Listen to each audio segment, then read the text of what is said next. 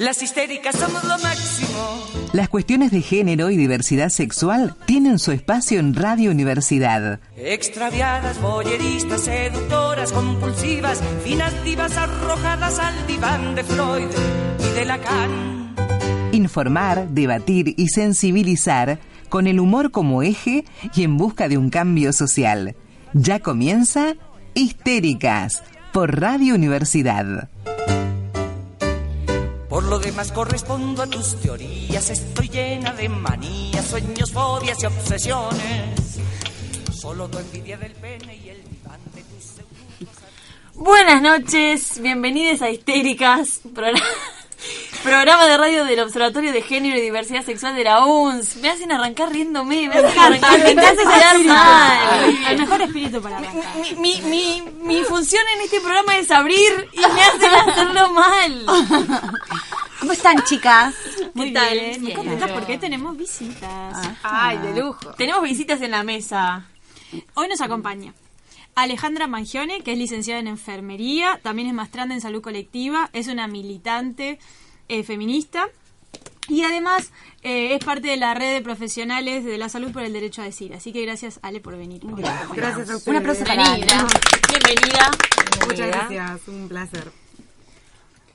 Y tenemos. No, pero ella es parte del equipo. Bueno, Bueno, por favor. Está bien, pero hoy como que va a estar como con otro rol, ¿no es sí. cierto? Claro, en tiene que representación. Y va a hablar bastante más. Ah, sí, por sí. fin, dijo. Este es tu programa, Joli. Exacto, Es mi tenemos... momento.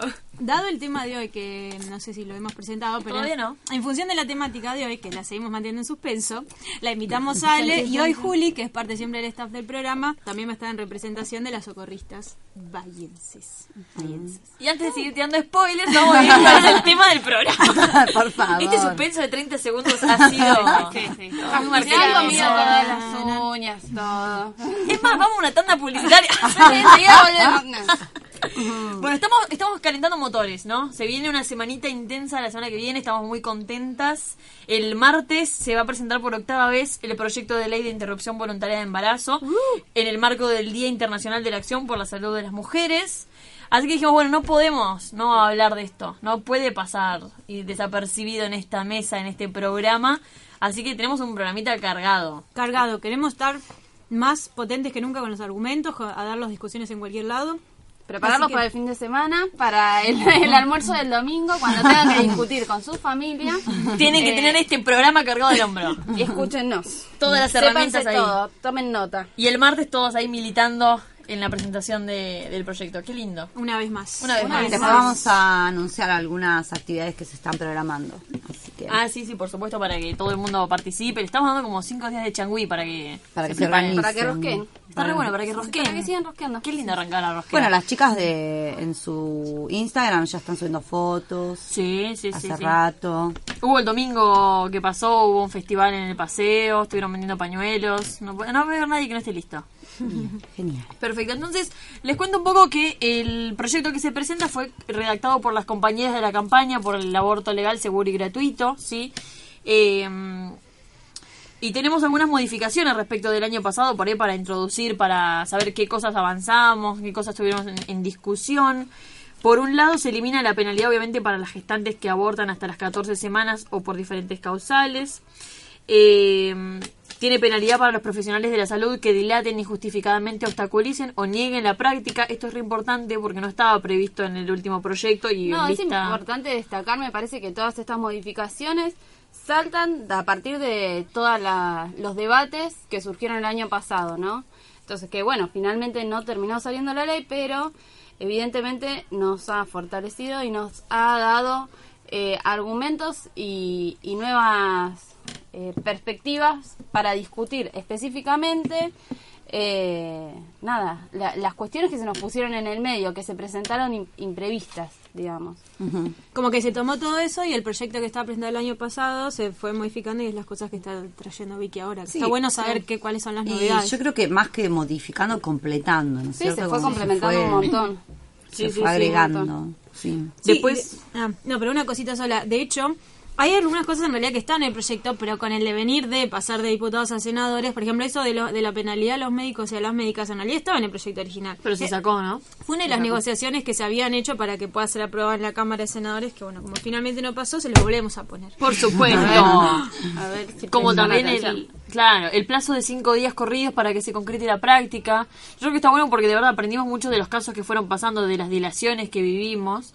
Eh, entonces realmente es como, bueno, para que quede todo en el proyecto bien expresado, es importante. Eh, después, obviamente, el- la parte que no hay límite de tiempo para la gestación, de gestación para casos de violación o peligro de salud integral de la gestante, eso es re importante, del gestante, perdón. Mm. Eh, ¿Qué más? Ayúdenme.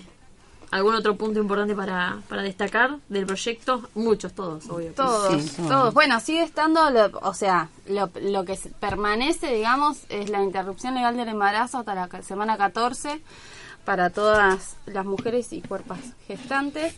Eh, y también... De- no, después también otra cosa que sigue estando, que bueno, recién nos, nos hacía recordar Ale, que la ILE va a estar dentro del PMO de lo que es el plan médico obligatorio, tanto para la parte pública como privada, es importante, ¿sí? Que pueda correr por obra social prepaga para quienes tienen y si no el sistema público. Sí, y que incluye también hasta la semana 14 de gestación, no tanto la medica, no solamente la medicación, sino que también la aspiración manual endoterina. Esto implica, eh, bueno, todo lo que se utilice para esa intervención, la medicación, la internación, bueno, todo el control posterior, ¿cierto? Claro.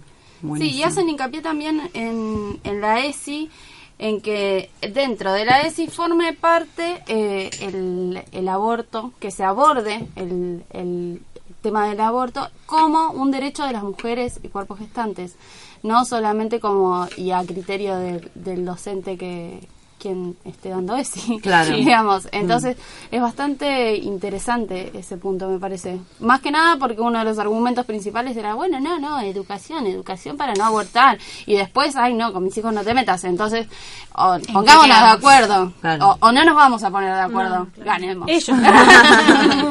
Les quiero contar... Ellos eh, mismos tienen problemas para ponerse de acuerdo. Tal cual. Tienen problemas. Les quiero contar que, mm, bueno, en la maestría de salud colectiva lo que estamos haciendo, cada una es eh, su investigación, digamos. Eh, la mía tiene relación directa con educación sexual integral y las mujeres que abortan.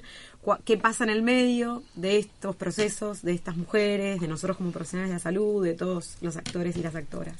Eh, entonces, bueno, haciendo un poquito el marco teórico, lo que buscaba era, bueno, qué es la, la consejería en salud sexual y reproductiva y habla de términos que pareciera tan banal, pero tan inespecíficos y al mismo tiempo tan inexplorados, cuando debiera ser algo tan sencillo y concreto, porque no merece ningún recurso más que esto, ¿no? Comunicar, debatir, hablar, poner en agenda y demás.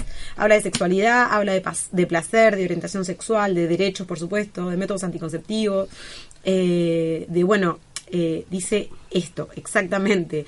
La prevención de abortos inseguros, digamos, está hablando específicamente de abortos, sin más, se termina la inseguridad a partir de ahora y a partir de antes. Bien, no lo estamos haciendo, bueno, a partir de la ley está bien especificado cómo, cuándo y con quién.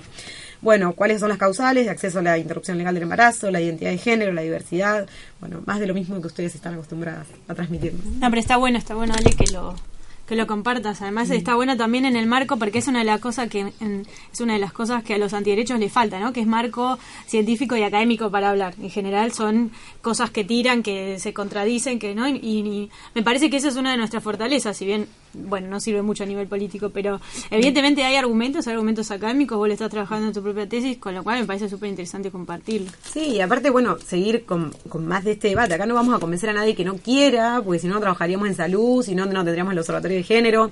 Todas las personas que lo, que lo quieren, que quieren hacer la interrupción voluntaria o corre riesgo su salud o fueron, lamentablemente, tuvieron causal violación, es tener ese acceso a un derecho. Digamos, es el acceso al derecho o versus la ilegalidad, la clandestinidad, la inseguridad. Entonces, de acompañar desde el derecho, no vamos a hacer nada que la persona no quiera. Por supuesto. Bueno, ¿les parece que arranquemos? ¿Cómo no? Vamos. Porque sin tu deseo, los derechos sexuales son solo una frase bonita. Porque sos vos quien decide cuándo. Porque quienes podemos gestar, no tenemos que pedir permiso. Contás con nosotros. Red de Profesionales de la Salud por el Derecho a Decidir, Campaña Nacional por el Derecho al Aborto Legal, Seguro y Gratuito.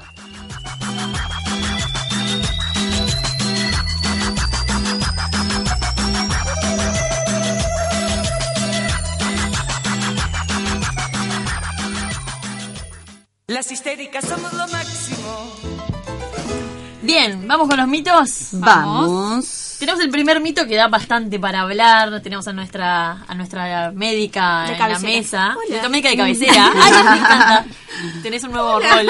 Para, antes para, para Ale, que por ahí todavía no se puso al día con nuestros programas en Spotify, le contamos. Qué feo es. El Va por el segundo, segundo, bueno, Le bien. contamos por si no está, digamos, ahí en ritmo, que lo que hacemos es tirar mitos y realidades y cada una dice qué tan cierto o no eh, es, es lo- la frase, la, la afirmación que, estamos tirando. Invitamos a todos a escuchar nuestros programas en Spotify, porque somos así de cools. Sí, Así sí, de- sí. a veces, así de canchera, de ratos, de regias. Bien, el primer mito es: el aborto es la primer causa de muerte materna. Bueno, ¿Vos, Ale, querés eh, colaborar con este gran mito? Yo tengo una gran contro- controversia primero con la eh, frase muerte materna. Primero, todas las mujeres embarazadas eh, que, que mueren eh, no necesariamente tienen el vínculo forjado de maternidad. Digamos, si no volvemos a pensar que estamos embarazadas y que es lo único que estamos y morimos por estar embarazadas. Tiene toda la explicación médica, que está buena, pero después parecemos envases y nada más que eso. Entonces, bueno, empezar a, hablar en otros términos, eh, dejar de estereotip- eh, estereotiparnos, eh, de cumplir con los mandatos de maternidad. Yo siempre que me dicen muerte materna es lo primero que se me viene a la mente. Es cierto, estoy, estoy con vos en esa. El problema es que mortalidad materna en realidad es un concepto epidemiológico, es una, es una, es una tasa de mortalidad materna y está bien definida justamente para, para que esa tasa pueda ser comparada, pueda ser comparada entre países, pueda ser comparada en el mismo país a través del tiempo. Digamos, si bien posiblemente podríamos cambiarle el nombre de mortalidad de, gestantes, podría ser en, en esa línea, sí. El problema es que la mortalidad materna significa los eventos mortales que ocurren durante el embarazo, pero también en el parto y hasta 42 días después del embarazo, después del parto en realidad. Con lo cual, digo, eh, va más allá que el, el- el- el em- el embarazo en sí mismo. Por supuesto que en los 42 días después la causa de mortalidad tiene que haber sido en relación a ese embarazo, pero también se consideran también esas muertes. Y yo creo que gracias a esos 42 días, digamos, eh, es, es motivo por el cual el aborto inseguro es efectivamente la primer causa de mortalidad en, en personas que gestan. Digo, eso eh, quizás es un mito como eventualmente se, se dice, pero si miramos las estadísticas, digamos, en Argentina la primer causa de muerte en, personas que están gestando o luego por complicaciones, digamos, es por abortos que son inseguros. Que no es lo mismo, digamos, que acá tiene muchísima importancia porque en realidad la clave es que es inseguro, porque posiblemente o seguramente, o hay bastante evidencia que dice que si esos abortos fueran seguros, eh, la mortalidad materna en este punto sería absoluta. primero es prevenible, es una causa de mortalidad prevenible, lo que nos obliga, digamos, técnicamente y éticamente a hacer algo por eso, y luego que, por supuesto, estaríamos evitando la la muerte de un montón de Ahí es el personas. argumento de que sea una o 43, digamos, al ser prevenible, hay que prevenir. Exactamente, se puede. tiene que Bueno, en. Uruguay nos llegaron el año pasado a un, que creo que no sé, un 1% puede ser, o estoy pero me parece que era una cifra así que era casi nada, este, que habían disminuido justamente este índice. Sí, eh, no sé qué, porque también no hace tanto que el aborto ahí es, es legal, ¿verdad? Sí, pero ya lo habían como empezado a medir y claro, seguramente para demostrar justamente esto, de, de cómo modificaba ese índice eh, la legalidad, eh, cómo la habían disminuido, pero era notable, era millones. sí, bueno, no son tantos en Uruguay, pero... No, pero es interesante además ver qué países son los que tienen el aborto legal, seguro y gratuito, o el aborto, o el aborto por causales, pero que esas causales son interpretadas de manera adecuada en el sistema de salud. Porque, por ejemplo, nosotros tenemos una causal salud que si, si nosotros, digamos, interpretáramos la causal salud como la define la OMS en el mejor de los casos, que también sabemos que es una definición que podríamos criticar, pero si interpretáramos la causal salud así, podríamos indicar la práctica abortiva un montón de situaciones que hoy, o sea, hoy ni, siquiera se le aplica a una niña que está embarazada, que es obviamente una, una violación, así que ni hablar del otro, pero quiero decir, a unos lugares que tienen causales este la, la mortalidad materna es muy baja y esa zona es también clarita si uno ve el, el mapa de la OMS en los países que, que tienen el, el aborto legal. Tiene, es Canadá, Europa, ni siquiera Estados Unidos, que vieron que el otro día charlamos de Canadá, Europa, Australia y Japón son como las tres zonas, áreas, países que, que tienen la mortalidad materna más baja del mundo, menos de, de, mm, a razón de 10 mujeres cada 100 nacidos, cada 100.000 nacidos vivos. Y son los países que tienen el aborto legal, insisto, no o legal o por causales, pero causales que se interpretan de manera adecuada. Sí, igualmente acá en algunas provincias se interpreta de forma correcta esta causal salud. Al menos el año pasado que se realizó la, la cátedra de aborto, eh, justamente contaban que en la provincia de Santa Cruz, eh, la doctora Manzano, que fue la que vino a hablar, hablaba justamente, Chubut, eh, hablaba justamente de esto, de que si en la, la historia clínica se ponía que por cuestiones de salud la paciente firmaba, se podía realizar la práctica. eh, y la cuestión de salud era mucho más amplia de lo que por ahí tenemos Bueno, pero tenían la suerte de encontrarse con una manzana. me Por parece. supuesto, no después sé si vimos tanto a nivel provincial, capaz que sí, pero... No, después vimos lo que pasa en el resto del país. Claro. Sí, Sin ir más incluso- lejos, el, perdón, el martes eh, se eh, condenó, se, no sé cómo. Vos, Sí, vos Vicky, condenó. que sos. Ah, eh, salió una sentencia. futura abogada, claro, se sentenció, se- está bien dicho, al médico condena, Lastra. Es condena. Al médico Lastra que eh, se objetó para hacer una interrupción legal del embarazo a la niña de 11 años. Sí, sí. Este, Orgulloso. Ah, no pusimos lo de la objeción de conciencia ahora, pero en realidad ni siquiera es que objetó. En realidad él impidió una práctica. Exacto. Exacto. Decidió por la chica. Exactamente, porque hay una gran diferencia. Digo, si el médico hubiese sido un objetor de conciencia, que además no puede objetar conciencia al No, momento del acto, claro. si no tiene que estar registrado con Tucumán. Anterioridad. Que todo, Eso pasa siempre porque nadie se va y se registra como objetor. Pero perdón, hago un paréntesis Sí. porque tengo esta duda. Sí. Sí. Vos podés ser objetor de conciencia aún en una causa. mm, No, sí, claro, iba a decir una boludez. Con causal, digamos. Claro. con causal. No, me lo, a medida que te lo fui Y lo que preguntando. pasa es que no es legal todavía. claro. No, pero la ILE sí. No, igual podés, eso objetar claro. conciencia, Sí, sí, eh, sí, a o sea, pesar si de la ley. Pero vos vos tenés que estar una- registrado. Sí, sí. Claro, si vos tenés Listo. una causa que está amparada por la ley, aún así podés. Claro, objetar. no sí, puedes sí, decir, ah, "Ay, claro, no, que no, de no, hecho no". la objeción tiene que ver con eso. Exactamente. En- en Por eso dije que era una boludez. No, no, está bueno, está bueno plantearlo. En los ítems que igual pensábamos y conversábamos un poco al principio, no está la objeción de conciencia presentada en el proyecto de ley ni siquiera. Se deja por fuera para cederlo, supongo yo, durante la discusión, pero en este en esta nueva presentación de la ley no se vuelve a hacer, no se retoma y se saca también la figura de, del embrión con malformaciones eh, Que también fue graves, debatida. que también fue bastante debatida. con la vida. Es que Tal también cual. estaría bueno de tratarlo eh, la idea de objetor de conciencia para cualquier práctica que se pueda realizar. Está, está así contemplado. Por eso, por eso, contempla- no necesariamente específicamente dentro de este proyecto, sino hablarlo de algo más general, para por ahí tal vez como estrategia para que no se lleve tanto tiempo en ese debate específico. Sí, igual para mí es bastante problemática la cuestión de la objeción de conciencia en la medicina, porque se trata en realidad, los médicos y las médicas en, en algunas prácticas debemos tener un monopolio de conocimiento. Y Una discusión similar a veces sea también con los anestesistas, digamos, cuando hay, mon- cuando hay un profesional que tiene monopolio de conocimiento y monopolio de prácticas, digamos, es muy difícil pensar en qué... ¿En qué situaciones podría tener el derecho a decir esto, digamos, eh, conflictúa con mi propia conciencia o con mis propios pensamientos? Me parece que salud. ni hablar, Claro. pero aún, aún, aún así, digo, una, una persona que estudia medicina sabe que va a manipular cuerpo de otra persona. Digo, hay un montón de cosas que obviamente que pueden ser atribuibles a algún conflicto con la propia Sí, sí, conciencia. hay alguien que está subordinado y alguien que tiene el poder.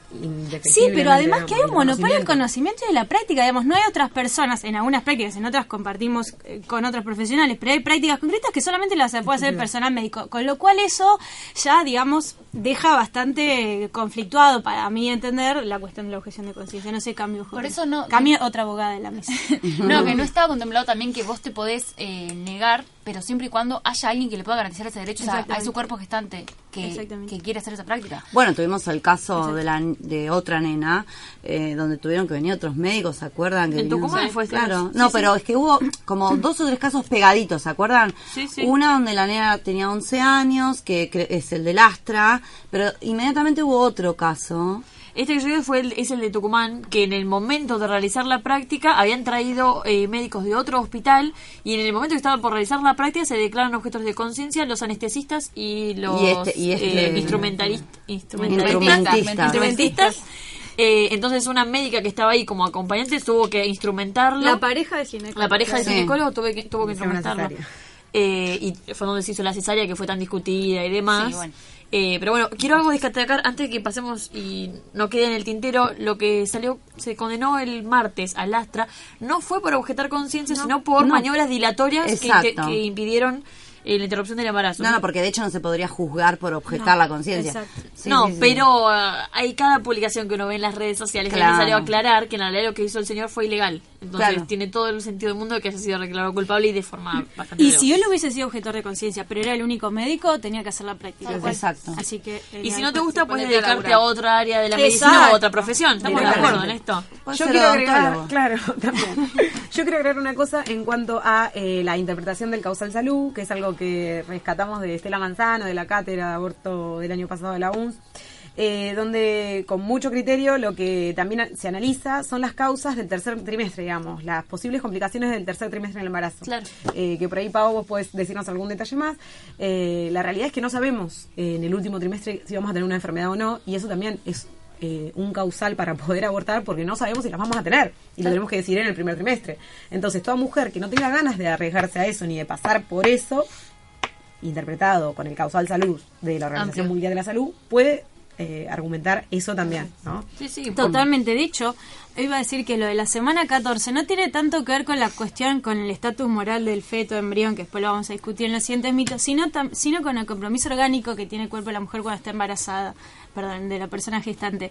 Eh, digamos, radica ahí el punto de corte que se hace a las 12, a las 14, digamos, obviamente y cuando más mm, avanza el embarazo, el compromiso sistémico es mayor. Y ese fue el motivo por el que le hicieron una cesárea a esta niña, en realidad. Los motivos fueron médicos, o sea, ella eh, tenía un cuerpo muy pequeño, porque tenía 11 años, entonces era muy difícil hacerle una práctica clásica de aborto, eh, porque ya había mucho compromiso sistémico, entonces había que hacerle una cesárea. No fue ni tampoco porque ellos le hicieron, ni mucho menos, o sea, ahí de verdad hubo una razón que tenía que ver con el compromiso que, por supuesto, no la, la simbiosis que, que empieza a tener el cuerpo de la, de la persona que gesta con ese feto o embrión. Sí, y por las prácticas dilatorias que hicieron que se llegue a esa instancia en ese momento. y Bueno, haya- recuerden que la niña llega diciendo, sáquenme lo que me puso el viejo acá.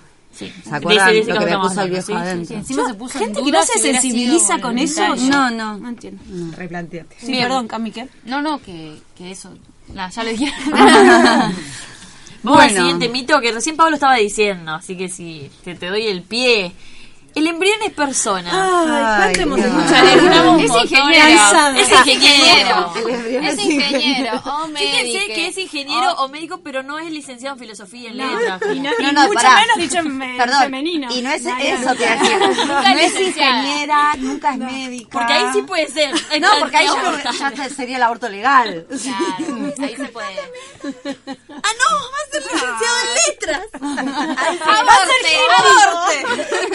Estoy seguro que lo hago. Ay, a mí me encanta, eh, y se los recontra recomiendo, el- lo que fue el debate mm, en el Senado. Eh, no, el debate no, las, las, eh, las discusiones que se armaron previas. ¿Se acuerdan que se dio la oportunidad de un lado, digamos, del pro vida y del otro del, Pro parto, del- como dice una amiga. No es. Antiderecho. de antiderecho la, y la derecho. vida no le importa. No, Una vez que nace ya está. Es pro parto. Bueno, que se dio la oportunidad de argumentar desde los dos sectores y está el eh, Comblick, Com- Co- es un apellido bastante complicado, pero lo estoy diciendo bien. Sí. Comblick, Roberto, está bien. No me acuerdo el nombre, ahora lo vamos a buscar. Eh, que argumenta desde una parte científica, no sé, filosófica, si querés. Eh, Humanista, Humanista. lo que le falta eh, argumenta por qué el embrión en realidad no es una persona. Y lo argumenta desde la Constitución, desde, no sé, para mí es uno de los mejores que escuché argumentando, porque fue bastante integral, bastante... Y la respuesta que le da la, Sí, a la diputada lo a la diputada que le dice, ¿usted está recomendando un aborto? No, discúlpeme, el aborto no se recomienda, le dice él. No, no, es increíble. No, cuando le dice lo del síndrome de Down, que le dice, no, eso no está bien, está mal. ¿No Sí, sí.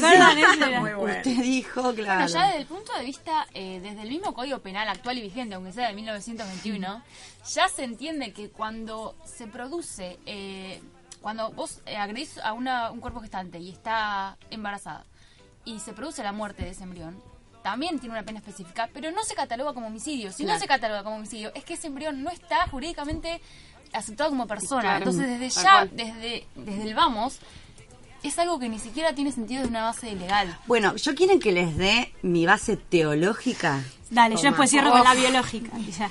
Les voy a dar la base teológica de ¿De por esto que acaba de decir Cami y reforzando lo que dijo el doctor Komplick. Komplick, uy, cómo estoy con ese apellido. Bueno, Komplick. ni que fuera Darío Z, no sé qué. Eso sí es imposible. Que, que vale la pena decirle Z. Bueno, porque la verdad que- Eh, en Levíticos, ¿sí? En el libro Levíticos, que son todas las leyes del pueblo hebreo, en la Biblia, Antiguo Testamento, uno de los primeros libros, ¿sí? habla y pone en juicio de valor la vida y el valor que tiene una mujer y una mujer embarazada. Y lo que hace es, porque está redactado así, bueno, ustedes en derecho, lo- no sé, seguramente alguna vez lo estudiaron o no. Puede Porque ser. son como una de las Avanza. primeras leyes escritas. Entonces, Ah, y lo no, que ¿hebreas? Sí, sí. es de Levíticos. A mí me sale Murabi, pero nada que ver. No, no, No, porque es previo. No, No, claro. Bueno, y lo que dice es lo siguiente, que yo se- les, les explicaba esto a, la- a la gente cristiana.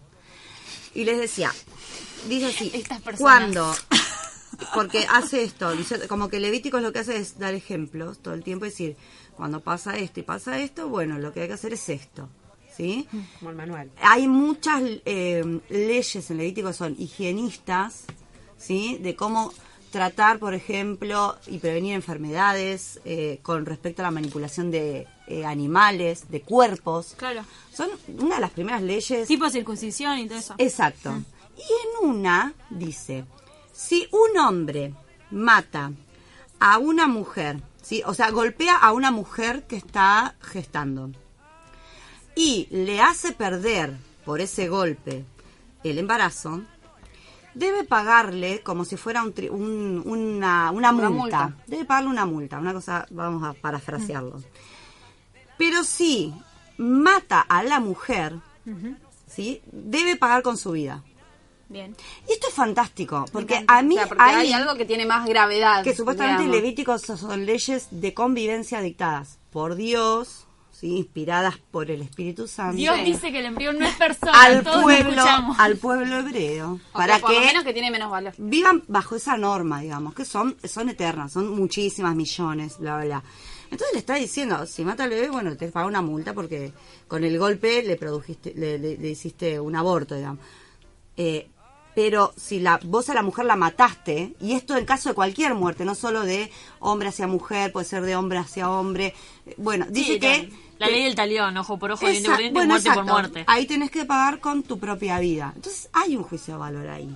Sí que es clarísimo. Yo me acuerdo que en el, en el debate, en, en la Cámara de Diputados, también había ido una teóloga a explicar no solo esto, que ahora me hiciste acordar vos, sino también cómo en realidad en los relatos bíblicos, que yo no me acuerdo nada, ni nombres, ni nada de todo eso como vos, pero sí también eh, en, en algunos casos hasta hablaban de una práctica abortiva que en el texto, digamos, parecía estar como justificada, hasta incluso solicitada por alguien superior, yo qué sé. Digamos, te- tengo como ese recuerdo de tener eso. Em, pero está bueno porque uno, digamos, lo- los principales argumentos de los antiderechos tienen que ver, obviamente, ellos nunca lo clarifican, pero todos entendemos que tiene que ver con estas cuestiones, con cuestiones del orden de lo religioso. Pero además, todo el tiempo nos, nos vienen a decir a nosotras que el embrión es una persona y con lo cual no lo podríamos matar. Eh, así que estábamos hablando, en realidad ellos lo que están hablando ahí, o, o de lo que están hablando es esto, el estatuto moral que tiene el embrión, ¿no? Porque, digamos, hay, hay un consenso moral en que nosotros decidimos cuando alguien es persona y qué significa ser una persona, ¿no? Que las personas digamos, vamos a tener derechos y obligaciones que después lo vamos a convertir en un marco legal para esto, para ordenar, como a decía Mica. A partir del nacimiento. O sea, el embrión en sí, ¿viste? Porque algunos dicen tiene derecho a la vida y tiene. Porque si tiene se puede adquirir derechos, tiene dere- No. Los derechos están supeditados al nacimiento con vida. Exacto. Igual eso son concepciones que uno como Eso no sociedad legal. arregla, tal vez es lo que dice Pau. Pero por eso, quiero ir ahí, porque me interesa muchísimo esta, esta discusión, porque también los podemos agarrar de acá. Primero porque, Afine sus oídos para el almuerzo del domingo. ya han tomado nota, ¿no? no, porque hay cosas que son muy fuertes. Primero, este, el estatus moral del embrión. Tenemos como cuatro, cuatro cosas que podemos pensar de estatus moral. Uno, que son un grupo de células, lo cual es cierto, pero no son un grupo de células cualquiera. Eso también es cierto, no, es, no lo mismo. No, no está en la tienda, pero para, no, es, no es lo mismo que yo ahora me saco una muestra de sangre y tengo un, un grupo de células, pero no, es- digamos, el embrión es un conjunto de células que son especiales. Porque son células que son pluripotenciales, tutipotenciales. O sea, a partir de esas células se van a crear todos los órganos. O sea, es un material biológico que es distinto a los otros materiales biológicos. Con lo cual, no son un grupo de células comunes, son un grupo de células especiales, podríamos pensar. Ese grupo de células potencialmente va a ser un ser humano, por supuesto.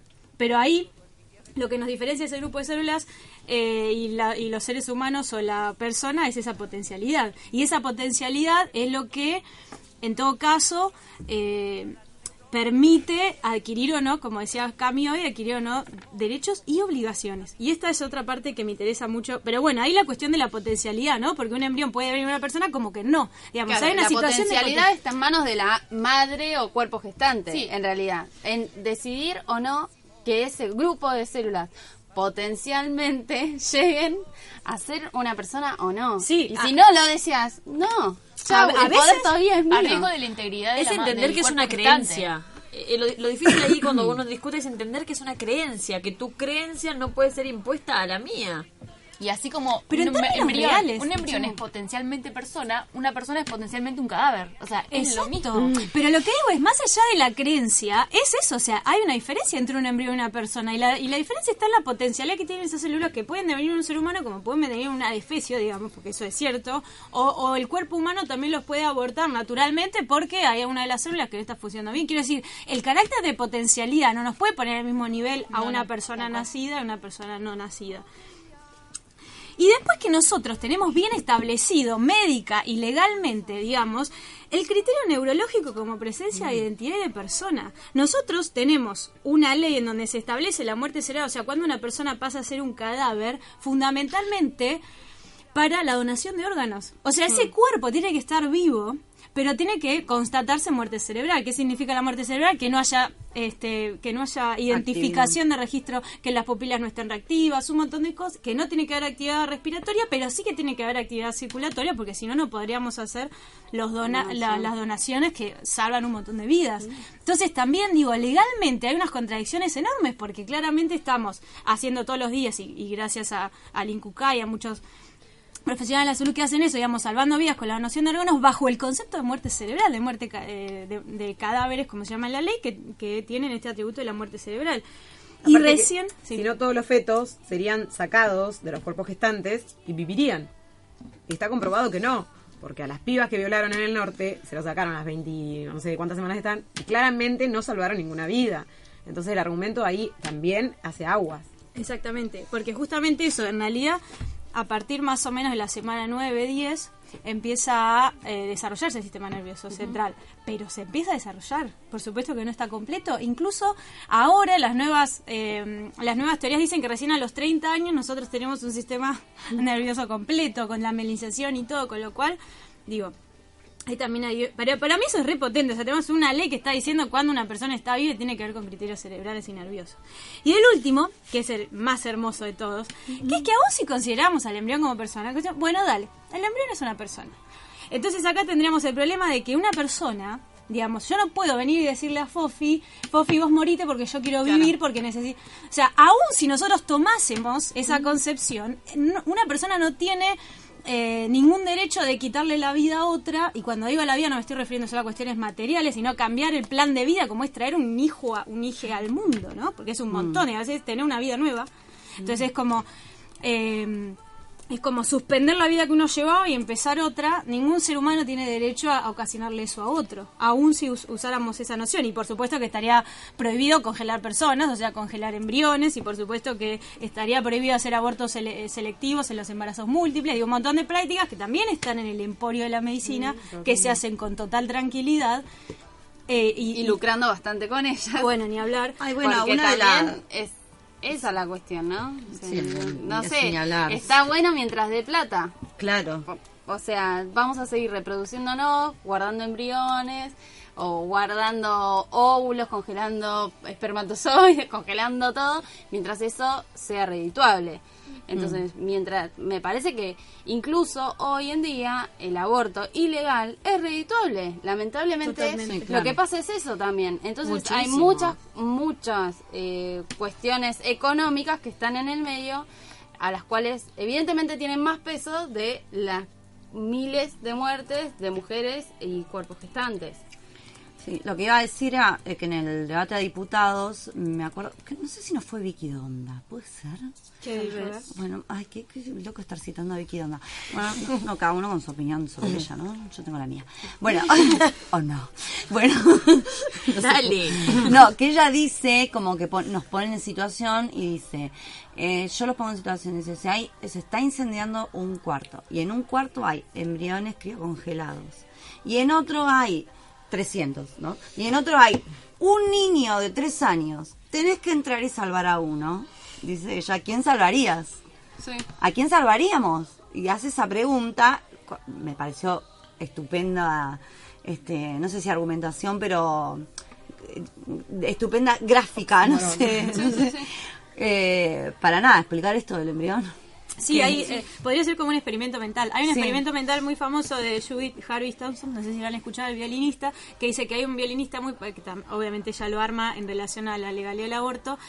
Hay un violinista muy famoso que, que es como el mejor violinista del mundo. Ese violinista entra en coma y, eh, y resulta que dice, te llaman a vos, vos Mica, y te dicen, vos te tenés que conectar a este sujeto para que este sujeto vuelva a vivir, porque nosotros lo queremos al violinista, puede ser el mejor del mundo. Entonces, ella juega con la idea de que primero ahí hay alguien que vale, de vuelta, en términos morales, alguien que vale más, porque vos no sos un violinista famoso Claro. o el mejor, y él sí. Pero yo soy cómo- Graciela. El mundo no puede vivir sin Graciela. Claro, y cómo, y cómo ahí, si de vuelta, si consideramos al embrión como persona, cómo estás poniendo a una persona a disposición de otra por, por un estatus moral, que Claro. eso, por supuesto que es absolutamente conversable. Y por obligatoriedad. Porque en realidad, si, si vos a tu hijo, hija, hije, lo pones sobre tu mundo o sobre vos, es, es una opción, pero que es bastante elegida, bueno, qué, sé yo, pero si, si te obligan, ¿no? El otro ¿Por día, qué? Sí, el otro día también había leído un- uno de estos ejemplos en internet que era una persona que se está muriendo y necesita sí o sí un trasplante de riñón. Y se está muriendo y se va a morir. Y vos sos la única persona que lo puede salvar. Pero es tu integridad física que a vos nadie te puede obligar a abrirte, sacar tu riñón y dárselo para la otra persona viva. Exactamente. Entonces, si vos tenés posibilidad de decisión, ¿por qué la, la persona gestante no? Exacto. Pero está bueno eso, porque con esto de, del- de pensar al embrión como persona, bueno, vale, pensémoslo como persona. Para esta postura, para recomendar, para que escuchen, eh, cuando fue el debate en el Senado, Aida Kemelmagia de Carlucci, que es una jueza muy reconocida y que yo banco un montón, la quiero mucho, eh, de la Corte de Mendoza, gracias Cami. Eh, ella justamente hablaba de este supuesto, ella nunca puso en duda la concepción de si hay vida o no hay vida. Ella dice, perfecto, hay vida. Lo tenemos en nuestra Corte Interamericana de Derechos Humanos y demás, pero ahora de la progresividad de derechos. De que uno no puede poner en un, primero que ningún derecho es absoluto y que no se puede poner en una misma balanza dos derechos de vida porque no hay una igualdad. Entonces habla de esta progresividad que no es lo mismo, justamente, un embrión de ocho semanas que un embrión que está a punto de, de nacer. Sí, un feto. Eh, exacto. Entonces hace esta, este paralelismo está súper bueno, se dio un debate copado, su, su video es como una hora, yo sé, pero la parte que ella habla son los 15 minutos que tienen estipulados y es muy interesante. Y lo usamos mucho en ESI para hablar, por ejemplo, de derechos sexuales y reproductivos, de la, la progresividad, de que a los 13 años podés esto, después progresivamente podés hacer esto, después de los 13 podés consultar, por ejemplo, un médico. O sea, lo, lo usamos bastante esto de la progresividad, pero se ve que para nosotros, para la línea Provida, no, esa no la pueden No. ver. Eh, o sea, nosotros estamos muy enojadas, yo, yo voy a explicar, eh, por ahí, no sé, no sé por qué veo la necesidad de explicarnos eh, que estamos muy enojadas con los Provida porque nos están sacando justamente un derecho que no estaríamos en este momento peleándolo porque ya estaría aprobado. Y porque evidentemente todavía hay gente que, eh, no sé, capaz que no, no, no lo analizó, que sigue desde lo religioso, que sigue, y capaz tenemos la suerte de que nos escuche. Y si no es así, que podamos llegar a, a todas esas personas que nos escuchan y, y ser multiplicadores de esto que Una estamos. cosita chiquita. siempre sabemos que es vida. Lo que estamos discutiendo, no, pero esto es importante, lo que estamos discutiendo es la noción de persona, que no es lo mismo. Nadie creo que dudaría a esta altura que, le- que cualquier célula humana es vida. Lo que estamos discutiendo acá es la noción de persona con derechos y obligaciones. Eso. Perfecto. Vamos a escuchar el primer tema. Dale, me encanta este tema.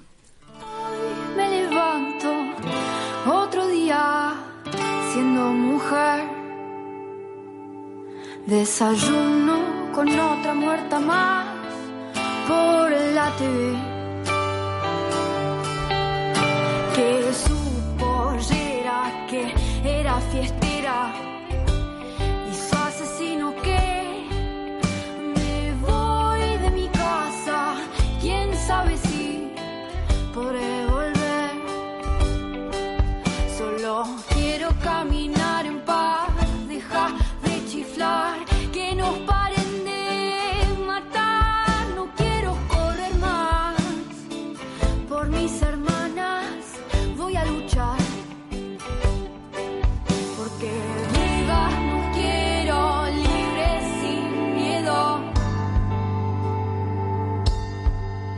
pasir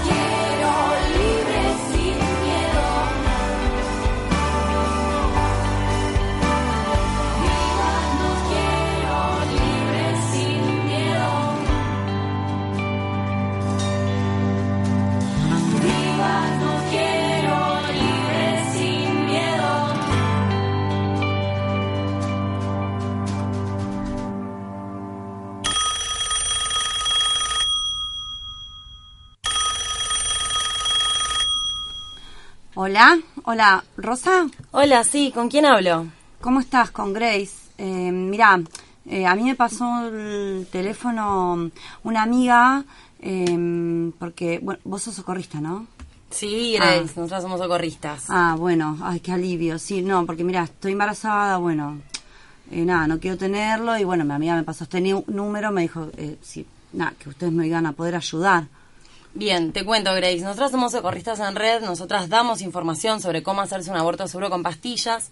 Siempre nos encontramos cara a cara con las mujeres que acompañamos en algo que nosotras llamamos taller. Ah, Son espacios amigables donde nos juntamos con un grupo de mujeres o personas con capacidad de gestar y vamos a darle la información. ah, ¿y qué? Y, y tengo que ir eh, con otras chicas? O sea, no, no, sola no? O sea, porque me da un poco de vergüenza a mí encontrarme con... Nosotras entendemos que te sientas así porque nos hacen creer que durante mucho tiempo un embarazo no deseado es solo responsabilidad de las personas gestantes, Pero nosotras siempre tratamos de que sean los talleres grupales para que vean que no son solamente una persona a la que le está pasando esto, sino que son muchas mujeres y personas gestantes que están pasando por situaciones similares. Ah, Entonces logramos que así se apoyen un poco y puedan contar.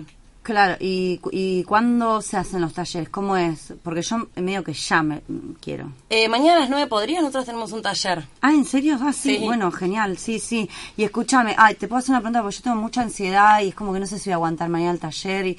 eh, no sé, ¿vos me podés sacar algunas dudas ahora o, o te tengo que preguntar todo en el taller? No, No, sé. decime, a ver. No, no, yo quiero saber si, bueno, si tengo que pagar algo, si, si por ejemplo, tengo, no sé, si me va a doler, eh, si eh, cuánto me va a llevar. Yo es como que ya lo quiero hacer. Ay, ¿no? cuánta ansiedad. Ay, sí, sí, no, no doy más. No, sí, imagínate que, bueno, no sabes lo que me... Estuve buscando tu número y como que me daba cosas llamar, llamé y colgué, seguro que tenés llamadas perdidas mías, pero bueno, está, no sé, eh, ¿el taller cuánto dura, por ejemplo? El ¿Me va a llevar taller dura más o menos una hora, dos horas, dos horas y medias. Es depende de cada modalidad de taller y cuánto las chicas hablen en el taller. Nuestros talleres un poco eh, se basan en presentar qué es socorristas, en presentar un poco a las mujeres, cada una de nosotras, las socorristas, qué hacemos y cada mujer qué hace, si quiere contar o no la situación de por qué está eligiendo abortar o no. Y después eh, vamos a la parte del folleto, donde explicamos el folleto del uso de medicación. Y después vamos a una última parte que nosotros llamamos protocolas, que es como una sistematización, que eso nos ayuda un poco a desmitificar varias cosas Ah, en torno al aborto. Che, Rosa, y de ahí, de poner, del taller, yo, eh, ¿cuándo me lo puedo empezar a hacer? O sea, ¿tiene que pasar algún tiempo? No, puede ser eh, al toque, Ah, básicamente. Ah, ok, sí. ok. Bueno, entonces mañana nos vemos a las 9. Listo, mañana Dale, después me 9 nos pasas la dire por WhatsApp. Te pasa la dire Listo, por WhatsApp. te re agradezco. Un beso, chau. Hoy Grace vino a Bortera. Qué, qué linda esta dramatización, qué, qué, qué bellas actrices que tenemos en el programa. La verdad que me pone muy contenta. Bueno, me alegro, me alegro. Bueno, Juli, contanos cómo son esos talleres, lo que vos puedas contarnos. Bueno, eh, más o menos lo que intentamos hacer al principio es eh, ponerle a la persona una historia, ¿no? Una historia que saber que no son ahistóricas ni asociales, sino que es todo un entorno. Tratamos de contar un poco qué es Socorristas en Red, que Socorristas es una organización feminista que da información segura y acompaña a mujeres en las decisiones de abortar, mujeres y personas gestantes, que no está solamente en Bahía Blanca, sino en todo el país. Y formamos parte de una red latinoamericana de acompañamientos. Ajá. Eh, somos aproximadamente 42 grupos a lo largo y ancho de nuestra hermosa Argentina. Wow, un montón. Un Eh, montón o no, no sé. Sí, es un montón. Estamos desde el norte hasta Ushuaia, imagínate. En el medio hay un montón. Eh, nosotras tenemos eh, un montón de acuerdos nacionales. Más, el primero es tener una línea pública, que Ah. es poder que las mujeres puedan comunicarse ahí y llamar. Después encontrarnos cara a cara para brindarles información y para poder lograr bajar un poco las ansiedades y, y también que nos conozcan, porque eh, nosotros entendemos que es re complicado que vayan las mujeres a los talleres cuando llamas por teléfono con una persona que no Sí, sabes quién es, Claro, que no conoces. pero que sabes que te van a ayudar. Claro. Entonces es como esa confianza en la otra mujer es, es algo muy copado. Hmm. Y después nada, el, durante el proceso hacemos el acompañamiento vía WhatsApp telefónicamente con todas las mujeres. Ah, eso te iba a preguntar, porque lo- bueno, lo que te preguntaba que leís al teléfono. era, eh, vos vas al taller, que es medio obligatorio, ¿no es cierto? Porque claro, Sí, ahí brindan toda la, claro, la información. Y después yo, por ejemplo, eh, obtengo el misoprostol y lo hago, quiero hacer en casa acompañada de amigas, ponele, o no sé si tendré pareja o no, ponele de la persona que elija. Y ustedes me van acompañando, por ejemplo, por teléfono. Claro. Viene- puede- ¿Puedo pedir que venga alguna o las complico? ¿Cómo sería eso? Eh, vamos viendo, eso depende de la situación personal de cada mujer. Nosotras siempre los tratamos de hacer los acompañamientos telefónicos. Además también nos acompañamos entre las socorristas. Claro. nos apoyamos un poco entre nosotras. Em, pero a veces ha hay, hay situaciones que por ahí acompañamos en las casas porque las mujeres eh, no tienen con quién estar o demás. Nosotras siempre le decimos que traten de estar acompañadas. eh, más que nada porque es como cualquier cosa que te puede llegar a pasar, tenés a alguien para ayudar. Claro. Y además porque si no es como estar sola y en la clandestinidad y fomentar todo esto de no tiene que saber nadie. porque es ocultamiento total. Claro, el ocultamiento vergüenza. total, sí. Como si fuera Sí, nosotras siempre decimos que apostamos por un aborto libre, cuidado y feminista, que es esto, acompañada entre mujeres. Está. Sí, yo iba a des- ah, sí, ¿No? Sofi. Dale. No, yo Ay, quería hoy saber. nos- hoy nos peleamos por Pero no hablar. bueno, ¿Ves que nos ordenadísimas. No. quería saber, el misoprostol, ¿qué onda? ¿Ustedes lo consiguen? ¿Dan acceso? Eh, ¿Tienen un costo? Específica. No, bueno, eh, un costo tiene seguramente. Hay pero, que, o sea, yo voy gratuito a no. salir acá. eh.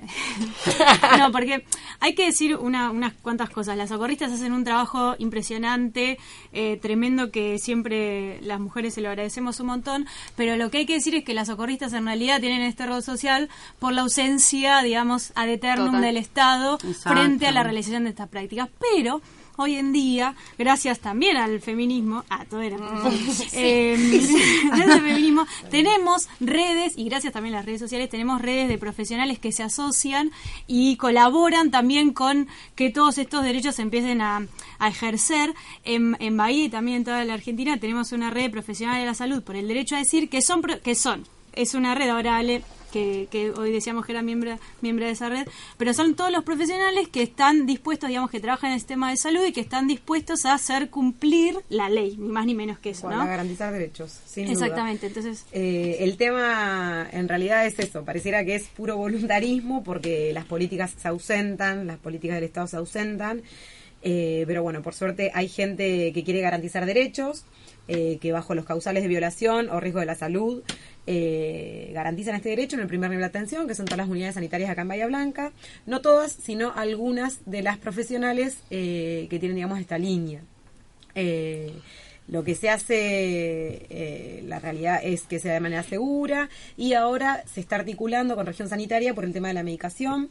La medicación llegó, hay 25 tratamientos en Bahía Blanca para empezar, eh, que ya hemos usado 24 eh, hace dos meses más o menos. Y lo que avanzó la red también es en la digitalización de estos datos porque no había manera de poder registrar cuántas mujeres son las que abortan en Bahía Blanca en el primer nivel. Así que hicimos un trabajo con sistematización de datos y epidemiología para poder hacer este registro. Y lo muy lindo que se formó gracias al feminismo y, y a las mujeres que estamos en esto eh, es articular con el segundo nivel, porque cuando hay casos de mayor complejidad o eh, de mayor semanas de gestación, se tiene que hacer en el segundo nivel como es el Hospital Pena. Eh, y bueno, estamos eh, articuladas completamente y las personas que no pueden hacerlo en sus domicilios, digamos, puestos de manera ambulatoria, lo que se hace en el primer nivel, no necesita internación, no necesita suero, no necesita nada más que la medicación, es ir al segundo nivel que tiene más complejidad en caso de que lo requiera esa persona. Así que en eso estamos. Y podemos encontrar a los profesionales de la red en las redes sociales, digo, para que sepamos si, Sí. si queremos consultar algún profesional en este tema, se puede ver quiénes son. Sí, digamos. estamos en Facebook como eh, Red de Profesionales de la Salud por el Derecho a Decidir Bahía Blanca. Eh, estamos ultimando detalles para subir. eh, son seis eh, CAPS, Centros de Atención Primaria de la Salud, eh, donde hay médicas amigables y unos lugares más, un par de lugares más, donde hay otros profesionales que pueden hacer las consejerías, el acompañamiento, el asesoramiento y demás. Me parece. Entonces tenemos a- ahora esto. Me interesaba hacer es- esta este ping-pong entre las dos cosas, ¿no? Las socorristas Mm. también como emergentes de una situación, no sé si del Estado, pero ahora también con la organización y con los movimientos. Bueno, los profesionales también pueden decir, nosotros estamos acá y estamos dispuestos a hacer cumplir la ley. Así que gracias a ambas. Sí, Muchas gracias por existir. Tenemos que decir que nosotras, las socorristas, articulamos muchísimo con la red de Sí, profesionales. por porque es cuidado, porque hay ecografías de por medio, porque hay necesidades en el medio para poder solventarlas, digamos. Eh, así que estamos en constan- constante comunicación. Qué bien. Por suerte. Mm. Qué bueno. Bueno, eh, ¿quieren que les cuente un poquito más el tema de la sistematización? Dale. ¿Tenemos Dale. tiempo? Sí, Bueno. sí, estamos, estamos bien. La protocola, eh, lo que hacemos es, como el aborto, ustedes saben, en Argentina es legal por causales que no son garantizadas en todas las provincias. No hay cifras exactas de cuántos abortos eh, se hacen por año, básicamente. Entonces, es una herramienta súper valiosa que lo que hace es desmitificar un montón de cuestiones de que las mujeres que abortan son pibas que no se cuidaron o que las mujeres que abortan no tienen hijos y son todas ateas y ese tipo de cosas. Eh, acá tengo un poco el la sistematización. En el 2014 acompañamos 1.116 mujeres a lo largo de toda Argentina. Wow. Pero en el 2018 acompañamos 7.280 mujeres en decisiones de abortar. O sea, entre 2014 y 2018, 19.361 mujeres estuvieron con socorristas. Algo ahí que por ahí es mi apreciación, no sé si esto es real, pero no es que de repente hay más gente que está abortando porque esto saldría re para los provider perfectos, como ahora que hablan de eso vas a abortar, sino que ahora nos acompañamos mucho más. Para mí se, me- se visualizó Te das mucho cuenta del más. derecho que vos tenés de decidir. Sí, Claro. no, No, y que hay que- otras que te re- tienden un- una red, una mano, Exacto. están las socorristas, están las chicas de, de salud, entonces ahí como que de repente en la decisión de que ya estaba de abortar, sabes que podés, eh, no sé, Exacto. recurrir a, a otras O que- que, o que son casos que por ahí terminaban eh, utilizando medios inseguros. Sí, sí, a eso ahora Claro. eh, terminan, o sea, no, no es que, como decía Vicky, ahora que se puede van todos a abortar y se va a despoblar el universo. Creo que es pasar verdad de la, de la sí. percha y Eh, el perejil al misoprostol. Claro, tal Exacto. cual. O sea, Y hay estás, algo que es- estás brindando mucha seguridad. muy gráfico, que eso sí está, bueno, hecho un balance de todas las estadísticas que hay, que no hay con las socorristas, con nosotras, etcétera, que de tres mujeres, o sea, uno, dos, tres, una a lo largo de la vida o en algún momento abortó o abortará, digamos, es un montón. Mm, digamos, un montón. acá dos seguro en algún momento lo pensamos. Chicas, nuestras abuelas abortaron todas. Dale. Sí. Probablemente. Mi abuela abortó, me lo contó. Sí. Era- Sí, bueno, una de las la cosas que a- aprendimos de Dora Barrancos, eh, una de las tantas cosas. Sí, Eh, mis abuelas no abortaron, pará. ¿No le preguntaste? ¿No le preguntaste? Porque Pero yo una vez lo pregunté. Lo que voy a decir, puntual. Dora dice que el aborto era el método anticonceptivo Claro. entre la década del 20 y el 30. Olvídate. No había otra cosa, entonces había, es más, había, no me acuerdo el, el- mis nombre, pero patro, como, como si fueran obstétricas, pero del aborto. Había gente que sabía hacer eso, iba a las casas de las mujeres y las ayudaban a abortar. Bueno, Era en Cuba no se dice regulación de la menstruación. Sí, es Me es eso. encanta ese término. Servicio O sea, no, no te regulación está bajando y te ayudamos a que te baje y te, aborto. Regulación menstrual. Sacamos el tapón zona de la corriente. Sí. Bien. No, porque a veces es cierto. O sea, siempre es cierto, quiere decir, pero a veces Sí, no estás sí, embarazada pero y tenés retraso. regulación. Eh, hay que decir, claro, no sé, eh, Juli, si... Ah, Sí, tiene más datos, tiene más datos. Tengo muchos más datos. Ay, sí, pero- están, están re buenos. A ver, dale, tirales, tirales. Bueno, eh, por ejemplo, mm, el 20, de todas las mujeres que vimos, el 29% trabaja informalmente en negro, el otro 29,4% formal y bueno, después varias que no porque estudian y demás. Después, a ver, ¿qué más tenemos? Ha- Habla, preguntan, ciclos. tipo, creencia religiosa. Sí. ¿En serio? ¡Obvio! Decime cuántas. Obvio. evangélicas abortaron en el año pasado.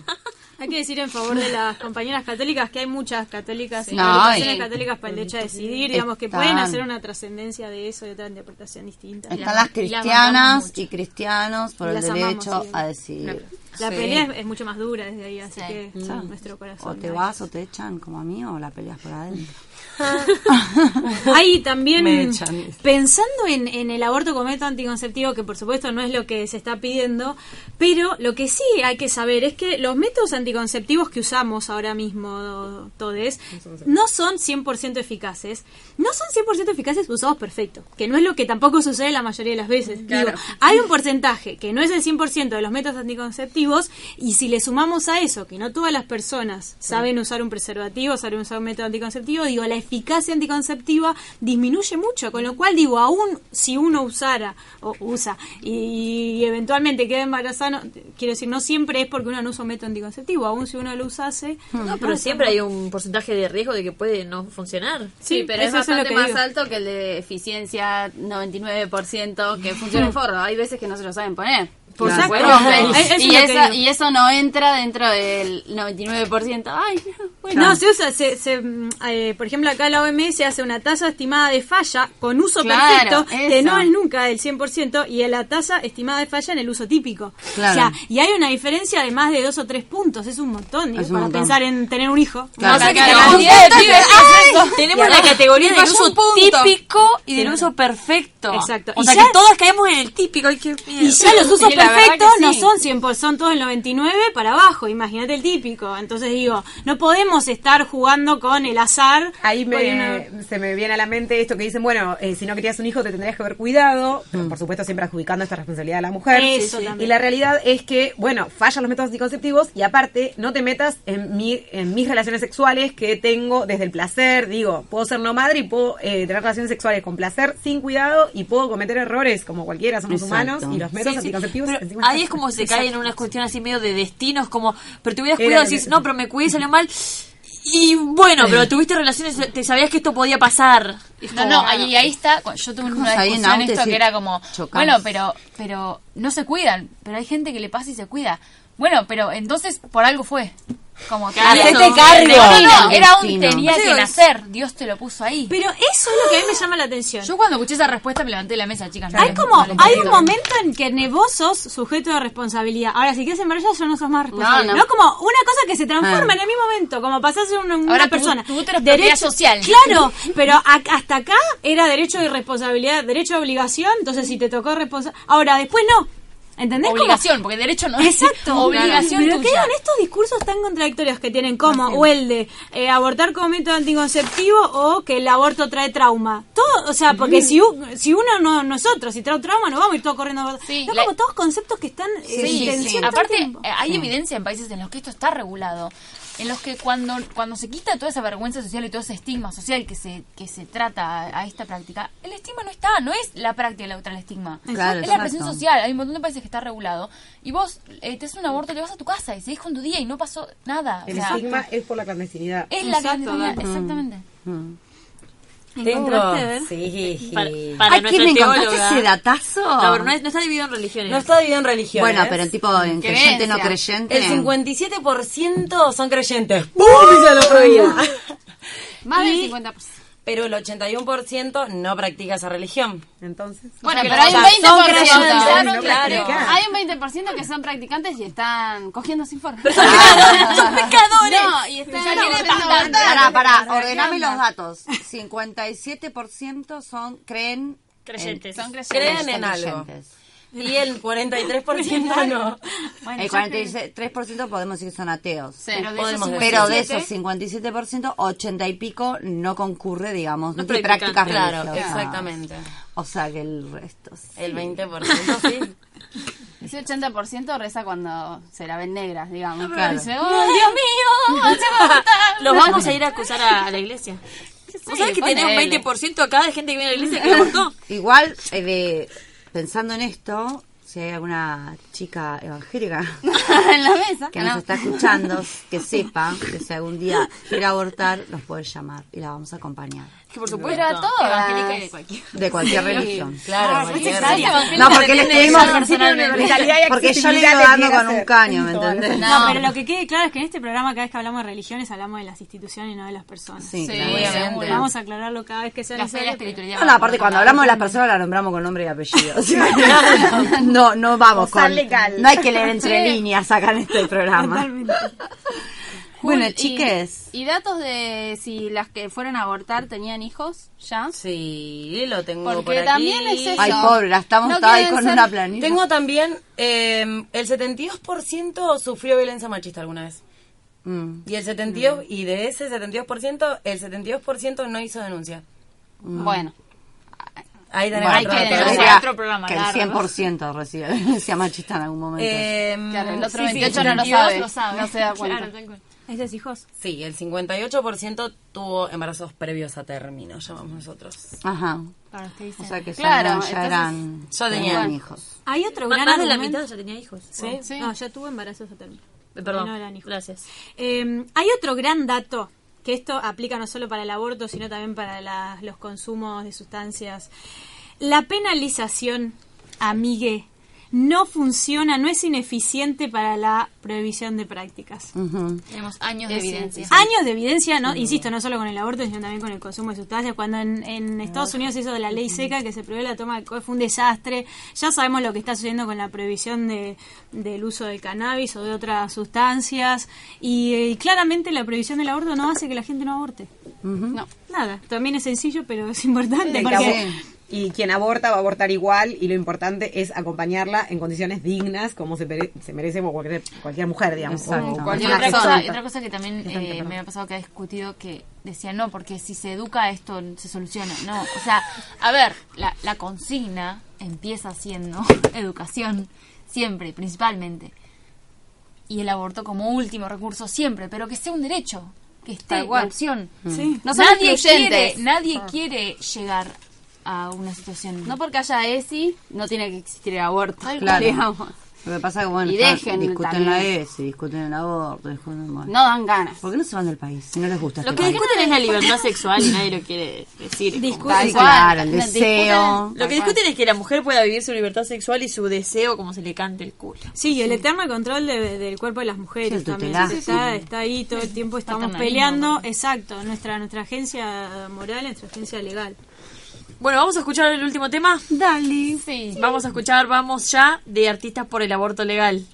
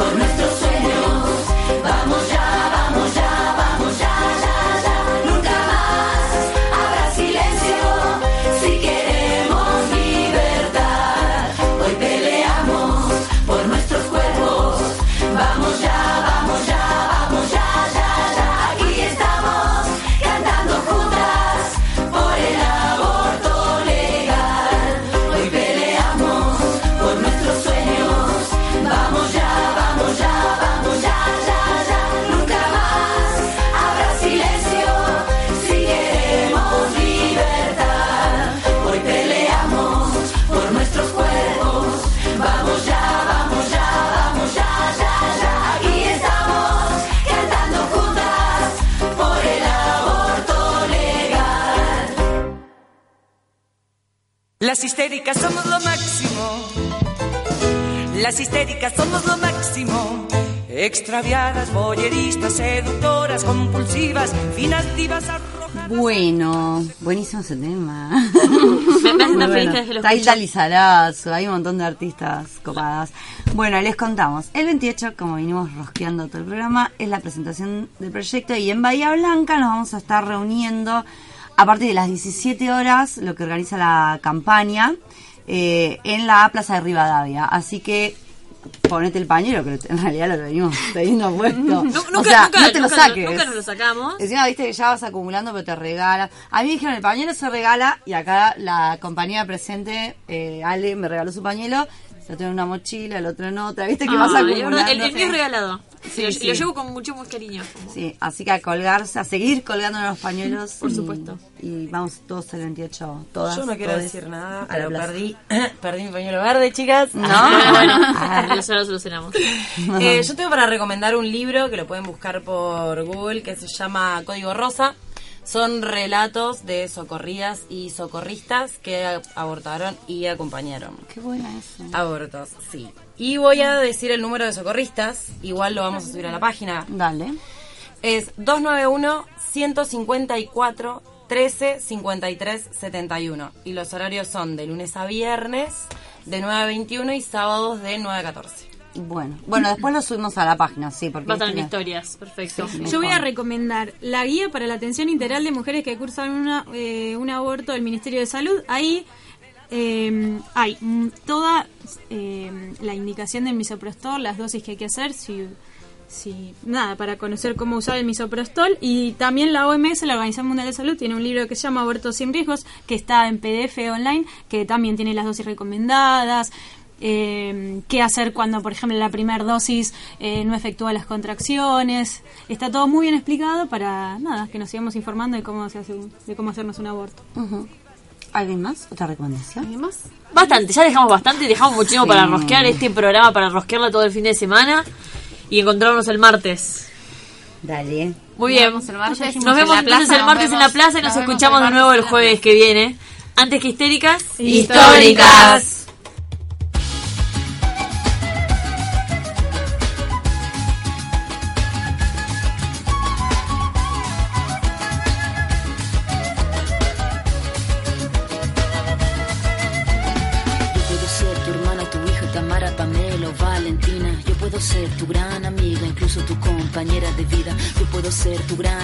la que aconseja y la que apaña. Yo puedo ser cualquiera de todos, depende de cómo tú me apodas. Pero no voy a ser la que obedece porque mi cuerpo me pertenece. Yo decido de mi tiempo, como quiero y donde quiero. Independiente yo nací, independiente decidí. Yo no camino detrás de ti, yo camino de la para aquí. Tú no me vas a humillar, tú no me vas a gritar, tú no me vas a someter, tú no me vas a golpear, tú no me vas a denigrar, tú no me vas a obligar. No me vas a silenciar, tú no me vas a callar. No sumisa ni obediente, mujer fuerte, insurgente, independiente y valiente, romper la cadena de lo indiferente, no pasiva ni oprimida, mujer linda que das vida, emancipada en autonomía, antipatriarca y alegría.